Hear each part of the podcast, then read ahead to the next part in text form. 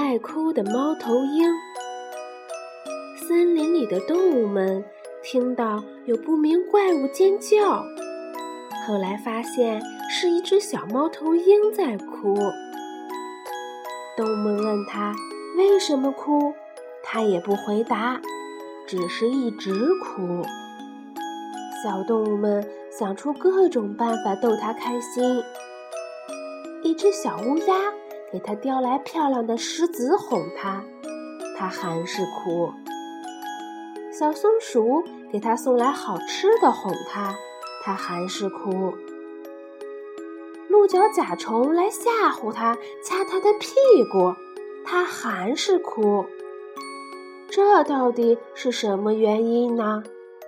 大家都不知道。就在这时，当动物们把小猫头鹰宝宝放在像吊床一样的蜘蛛网里摇晃时，它突然飞出去了。原来它是看见妈妈了。妈妈紧紧地抱住小猫头鹰，问他：“你为什么哭呀？”其他动物们也都想知道答案。结果。这个调皮的家伙笑着说：“我不记得为什么哭啦。”